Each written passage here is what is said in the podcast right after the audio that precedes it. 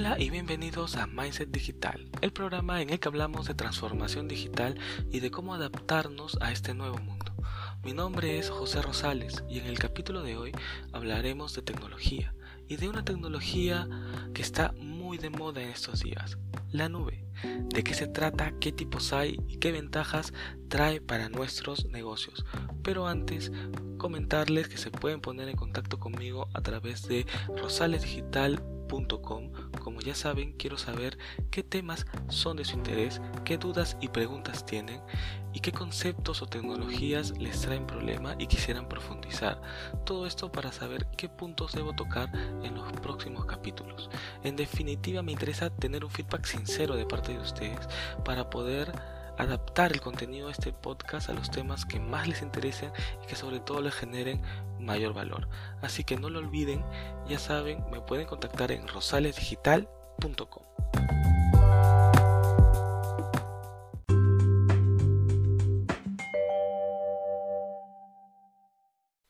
Dicho esto, comencemos con el capítulo de hoy. Hablar de cloud computing o computación en la nube es hablar de una tecnología que es la niña de los ojos de muchos de los profesionales de tecnología, y no es para menos, porque es uno de los principales habilitadores de lo que hoy se conoce como la transformación digital, y es que en ella se basan muchos de los nuevos modelos y herramientas que son utilizados para este fin. Es por ello que es muy importante conocerla y entenderla porque mucho del trabajo que se va a realizar al transformar digitalmente a una organización se va a relacionar o se va a pasar en la nube. Entonces, empecemos por el principio. ¿Qué es la nube? Para eso vamos a tomar la definición de uno de los grandes en este mercado, nada menos que Amazon. Y esta definición nos dice que la informática en la nube es obtener acceso a servicios tecnológicos como capacidad informática, almacenamiento y bases de datos bajo demanda a través de Internet y mediante un esquema de pago por uso. Entonces, para poder entender a cabalidad esta definición, considero que debemos tener en cuenta dos conceptos. El primero es qué es la tecnología como servicio y cómo puedo obtener estas capacidades como un servicio. Y dos, ¿qué es la virtualización de la infraestructura tecnológica? Suena un poco técnico, pero van a ver que es un concepto sumamente importante para poder entender a cabalidad qué es la nube. Entonces, para poder entender esto, hagamos un poco de historia. Antiguamente las empresas, para poder satisfacer sus necesidades de tecnología, se veían en la necesidad de comprar y mantener servidores físicos, infraestructura física, para poder en ella alojar las aplicaciones que necesitaban desplegar. Para eso tenían que dimensionar su capacidad, es decir, tenían que poder entender cuál es la demanda que va a tener cada una de sus aplicaciones para poder eso traducirlo a un requerimiento de tecnología, de cuánta memoria necesito, cuántos servidores necesito, cuánto espacio en disco necesito, para en función de eso hacer el pedido a su proveedor, hacer la compra, esperar un tiempo que podría estar entre los 45 o 60 días a que lleguen los equipos, instalar esos equipos para poder tenerlos en producción, como es el término que se usa en tecnología, y finalmente mantenerlos operativos, con todo un equipo dedicado a poder mantener y operar esta infraestructura. Además, tengan en cuenta que este tipo de equipos no se pueden guardar en cualquier oficina.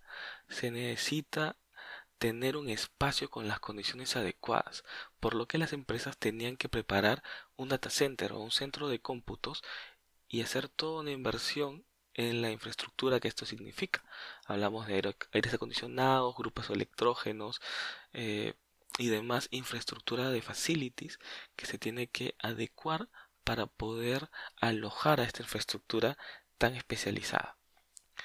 Entonces llegó un momento en que los proveedores de tecnología vieron una oportunidad y era justamente alojar en sus propios data centers que ya contaban con todas las condiciones e incluso con las certificaciones necesarias para este fin, porque hay certificaciones internacionales que avalan que tu centro de datos es apto para poder tener ese tipo de equipos, y es así como nace ya la provisión de tecnología como un servicio. aún te vendían únicamente el espacio y tú un espacio con las condiciones adecuadas para que tú puedas poner tus equipos tecnológicos. Y para poder acceder a esos equipos que van a estar ahora en el datacenter de tu proveedor, tenías que habilitar toda una infraestructura de comunicaciones que te permita tener acceso a estos equipos, normalmente mediante un enlace de fibra óptica. Hasta ahí ya podemos entender cómo la tecnología se convirtió en un servicio. Y digamos que este servicio fue madurando. Y el segundo concepto, que justamente fue uno de los puntos importantes en esta maduración, es el concepto de la virtualización. Y es que en algún punto del tiempo estos proveedores de tecnología se dieron cuenta que podrían ganar mucha eficiencia gestionando ellos directamente los recursos físicos.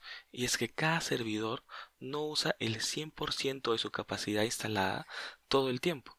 Y entonces se podría usar estos espacios libres, estas ventanas libres, para habilitar más de un servidor en una máquina física. ¿Y cómo esto es posible? Para eso se creó unos software especializados, unos software virtualizadores o hipervisores, que es el término técnico, pero dejémoslo en software virtualizador, y que justamente hace eso, divide una máquina física grande en equipos lógicos más pequeños. Y justamente este software virtualizador se encarga de gestionar los recursos físicos y asignarlos a los recursos o a las máquinas lógicas según lo necesiten. Con esto ganas una eficiencia muy grande y puedes tener muchas máquinas lógicas dentro de una misma máquina física. Entonces, con este concepto, los proveedores de tecnología evolucionaron el modelo de servicio que ofrecían. Ya no, ya no solo te alojaban el servidor y te vendían el espacio, sino que te brindaban el servidor virtual como un servicio y con esto ellos ya se encargaban de la compra y la operación de todos los servidores y solo a sus clientes les daban el acceso a estas máquinas virtuales o servidores virtuales para que lo usen como si fuera un servidor común y corriente. Incluso ahora los proveedores puedan atender en un solo servidor físico a varios clientes y empieza a generarse esta economía de escala. Sin embargo, había una limitante y es que aún tú tenías que implementar toda esta infraestructura de comunicaciones, lo cual solo te permitía contactar con los proveedores que estaban dentro de tu área, para que sea factible poder instalar y desplegar toda esta infraestructura. Hasta que llegó el gran disparador, el Internet, y evolucionó este modelo de servicio. Y es que ahora tú puedes acceder a un servidor virtual que se encuentra alojado en un data center en cualquier parte del mundo. Y eso es la nube, sin más. Es una evolución natural de la provisión de la tecnología como un servicio. Tú contratas a un proveedor en la nube, digamos Amazon, para seguir con el ejemplo, y él te da un servidor virtual para que puedas acceder a él a través de Internet y lo aloja en uno de sus data centers de los muchos que tiene alrededor del mundo.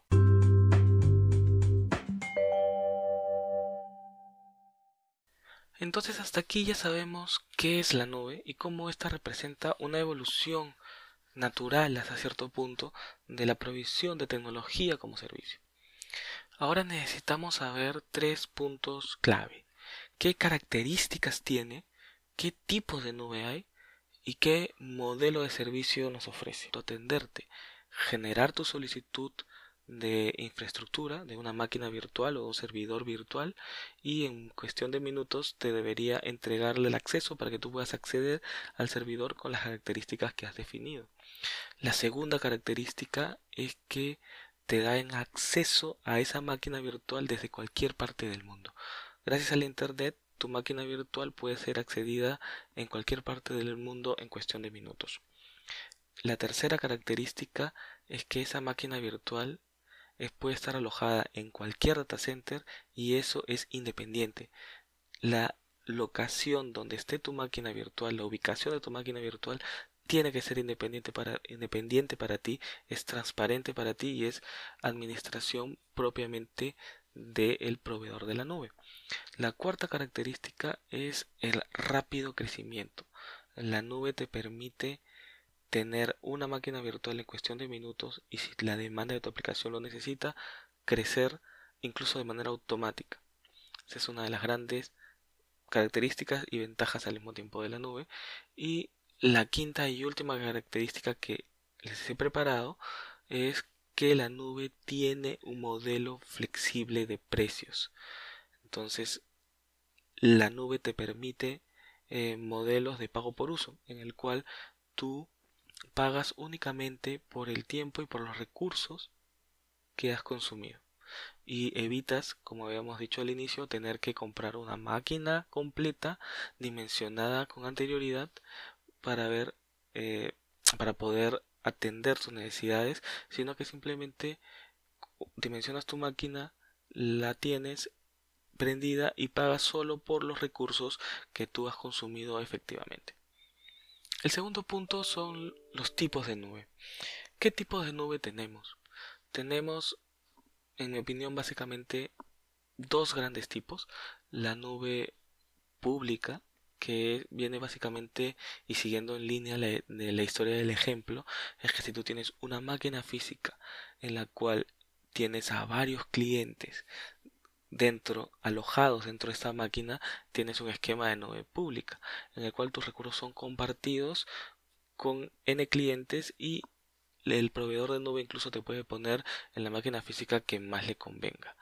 Y el otro esquema es el opuesto, que es la nube privada, en el cual tú tienes un esquema o una plataforma dedicada, entre comillas, exclusiva para ti, en el cual solo vas a tener tus recursos. Bueno, se habla de un tercer esquema, pero que es básicamente la mezcla de estos dos, en el cual se conoce como nube híbrida, en el cual la solución de tu, de tu plataforma o la solución que habilitas para una aplicación puntual tiene componentes tanto de nube privada como de nube pública y se conoce como nube híbrida, que es uno de los esquemas de hecho más usados en al momento de hacer una migración a la nube. Y el último punto eh, de esta sección es, son los modelos de servicio. Y a ver, hay varios modelos de servicio, vamos a hablar de los tres primarios, digamos, esto ha ido evolucionando en el tiempo, pero una vez que entendamos estos conceptos, yo creo que vamos a poder seguir entendiendo cómo han surgido los demás puntos. El primer, el primer modelo de servicio, y de hecho el más básico, es el, el modelo de infraestructura como servicio o IAS de sus siglas en inglés. Eh, este viene con toda la historia de que hemos contado como ejemplo. Un modelo de infraestructura como servicio te da un servidor virtual, una máquina virtual eh, alojada en algún data center de tu proveedor de nube que tú accedes a través de internet y que tú la ves como un servidor común y corriente para que instales todas las aplicaciones o base de datos o lo que necesites instalar. Ellos simplemente te dan el servidor, tú lo administras, es tuyo y tú lo ya lo operas como normalmente lo operan. De hecho, este es uno de, las, de los modelos más comunes y, y más conocidos por los departamentos de tecnología, porque es básicamente como siempre han operado, solo que se descargan de todas las tareas de operativas y, de administración de la infraestructura como tal y solo se centran en la administración del servidor virtual hacia arriba. El segundo modelo es un modelo intermedio y se conoce como plataforma como servicio o PaaS. Eh, en este esquema PaaS ya te incluye una capa adicional de administración y por ejemplo, si tú quieres tener una base de datos en el esquema de IaaS, de infraestructura como servicio, tú tendrías que contratar una máquina virtual y sobre esa máquina virtual montar o instalar el motor de base de datos para luego crear la base de datos que tus aplicaciones necesitan. En un esquema PaaS ya te dan la, la base de datos como servicios. Entonces ya el proveedor de nube se encarga de la administración del servidor y de la administración del software de base de datos, del motor de base de datos. Entonces ya con, tú solo te dedicas a crear tu base de datos y a utilizarla en tus aplicaciones. Incluso el cobro de este tipo de servicios ya no es por recursos, es por transacción o bueno, por espacio. Hay diferentes tipos, pero la idea es que ya cambia incluso el modelo de facturación. Y el tercer modelo, y creo yo uno de los más conocidos eh, es el software como servicio, que es el modelo completo. Ya te da un producto final, un producto de usuario, de usuario final como un servicio. El ejemplo más clásico es el correo electrónico. Eh, hablamos de Hotmail, de Gmail o más actual del Office 365. De hecho ya te dan todo el software, tú accedes y lo usas pagando una suscripción. Ahora en este tiempo de pandemia también tenemos al, Teams, el Zoom, Netflix, todas estas aplicaciones ya vienen en un esquema de nube de software como servicio, en el cual ya es un producto final y que tú pagas una suscripción y tienes acceso a él sin mayor problema.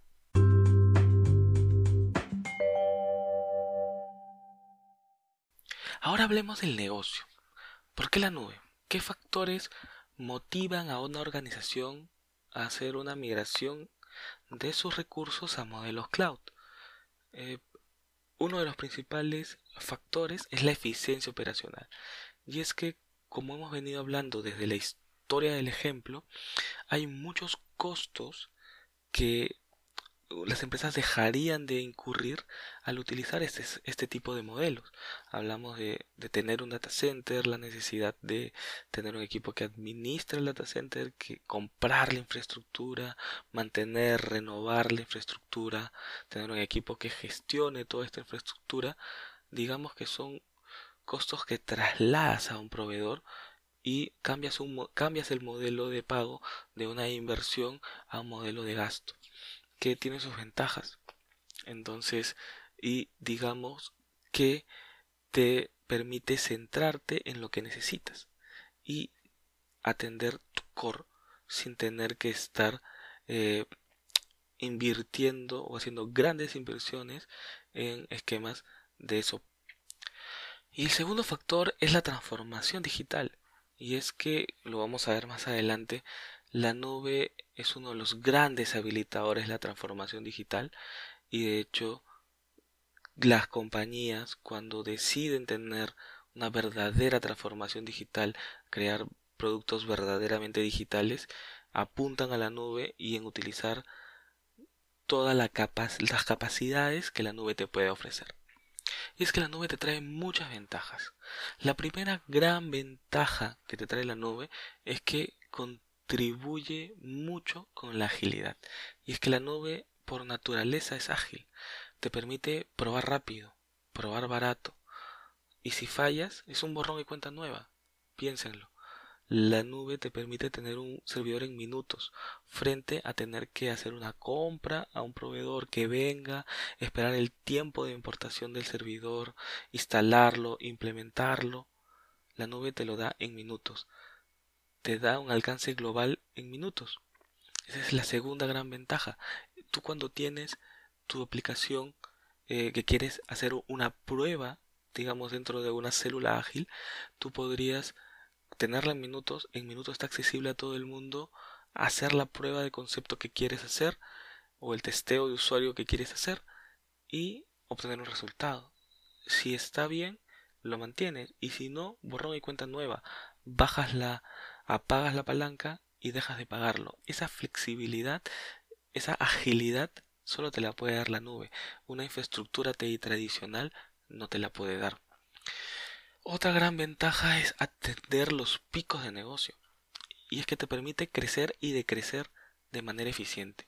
Digamos que el ejemplo típico en este punto es si tú eres una tienda en línea, un e-commerce, y necesitas atender la demanda de un Black Friday que por ejemplo digamos equivale al doble de tu demanda normal tú en un modelo tradicional tendrías que tener eh, un servidor dimensionado al doble de tu promedio para que cuando haya este pico no te quedes sin recursos. Pero significa que durante el resto del año tendrías un, un, servidor sobredimensionado. Con la nube eso no pasa, porque tú puedes tener una configuración mínima cuando tu demanda es baja y si tu demanda crece, puedes incluso hacer que tu aplicación crezca automáticamente acompañando a tu demanda. Esa flexibilidad solo te la da la nube, pero ahora en la coyuntura que estamos hoy, mayo 2020, en el cual en medio de una pandemia se han visto muchos negocios, eh, muchas operaciones se han visto afectadas y disminuidas, la nube también viene al rescate, porque si tú tienes tu infraestructura en la nube que uno no está siendo utilizada, la pagas y no te genera costos. Si su operación se ha visto disminuida, la disminuyes los recursos asignados a la mínima expresión y generas unos ahorros muy importantes, cosa que con una infraestructura tradicional no podrías, porque si ya tienes la infraestructura comprada, igual tienes que seguirla, de seguir manteniéndola, y si tienes un contrato tradicional con un proveedor, no lo puedes romper, tendrás que entrar a negociar. La nube no funciona así, la nube es dinámica por naturaleza y te permitiría atender tanto los picos de un negocio en un escenario optimista, los picos de demanda para que crezcas rápidamente y en escenarios de contingencia como el que estamos viviendo hoy te permite decrecer rápidamente para generar ahorros y poder tener beneficios directamente sin necesidad de una negociación con un proveedor. Y la última ventaja es un ahorro en costos. Y esto muchas veces es teórico. Eh, de hecho, si tú tomas la decisión hoy y dices voy a subir toda la infraestructura tecnológica de mi, de mi organización a la nube, así sin, sin más, de, no, de la noche a la mañana, probablemente gastes más. Eh, subir a la nube necesita planificarse, necesita entender, entender cómo subir, tener una estrategia y si tú tienes una estrategia bien planteada, estoy seguro que vas a tener unos ahorros muy significativos eh, frente a tener una infraestructura on-premise, que es como se conoce cuando la tienes en tu local o incluso eh, tercerizada con algún otro proveedor. Y acá surge un tema muy importante y un concepto vital para este tema de la nube. Cuando se piensa en cloud, como les venía diciendo, no es recomendable apresurarse. Y este concepto es el concepto de TAV modal, que es de Gartner, de la gran consultora, y puede ser muy útil. Y en él se diferencia a la tecnología como en dos mundos o en dos sombreros si quieren. La tecnología que soporta la carga crítica, la operación de la empresa, que es una, que es una tecnología que debe ser robusta, que debe operar sin fallos, con todos los controles que te marca un ITIL, que te marca un proceso de control para que sea robusta, confiable y funcione muy bien, porque cualquier incidente en esta tecnología tiene un impacto altísimo en la operación del negocio y los resultados del negocio.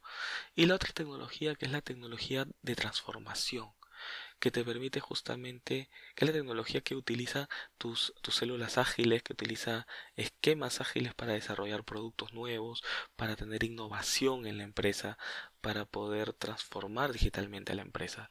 Entonces, esta tecnología es la primera candidata que debería subirse a la nube.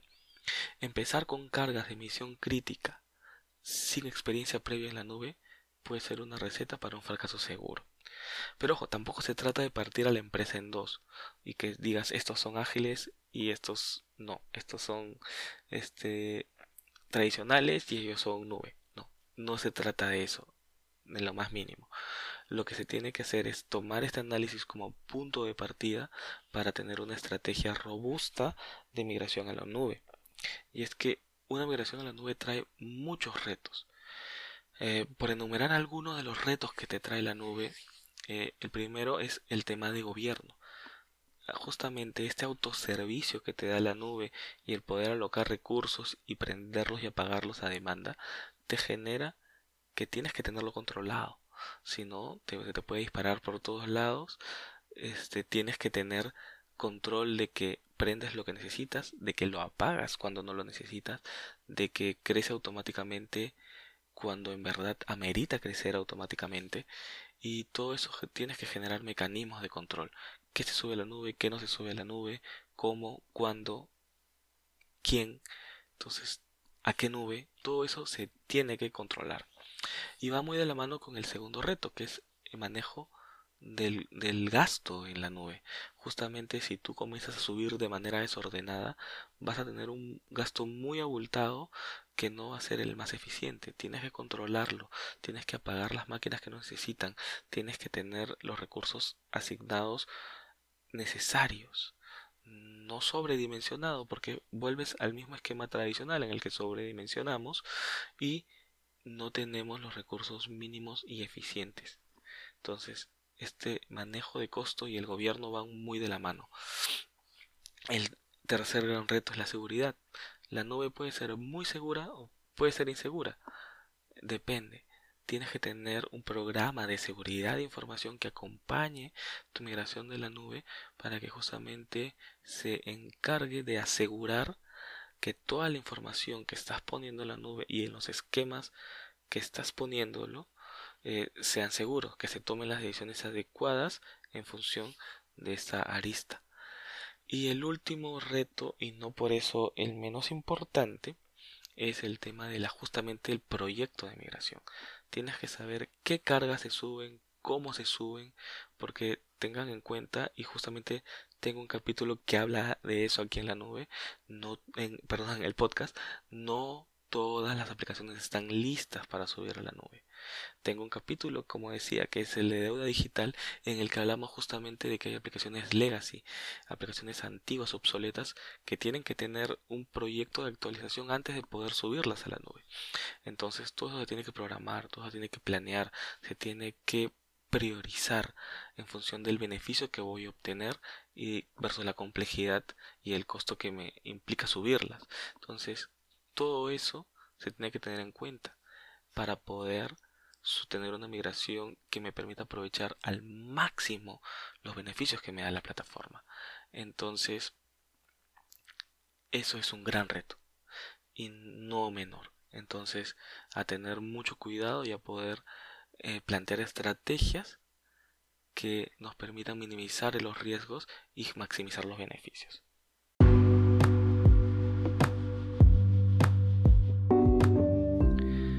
Bueno, llegamos al final del capítulo de hoy. Este ha sido un capítulo muy interesante. Es el primer capítulo de tecnología puro que tenemos aquí en el, en el podcast. Así que por favor cuéntenme qué les pareció, si fue muy denso, si fue no lo fue. De hecho, eh, este capítulo no está, no está orientado para las personas que son puramente técnicas. He simplificado muchos conceptos. He tratado de que más bien las personas que no tienen un expertise técnico puedan aproximarse a estos conceptos y entender no solo cómo funcionan ni, ni, ni qué son, sino sobre todo qué valor le pueden sacar para sus negocios y para justamente transformar digitalmente a sus, eh, a sus organizaciones. Entonces, por favor, cuéntenme qué piensan sobre lo que he tratado, los puntos que he planteado en este capítulo, si están de acuerdo o no, cómo están afrontando estos retos en sus organizaciones, qué experiencias o aprendizajes quisieran compartir eh, como ya saben, la idea es poder cerrar los capítulos del podcast compartiendo los comentarios y o preguntas que ustedes me manden. Así que no lo olviden, una vez más, pueden contactarme a través de rosalesdigital.com. Y muchas gracias, muchas gracias por estar allí al otro lado. Si les gustó, por favor, compartan este podcast y nos vemos en el, en el próximo capítulo. Adiós.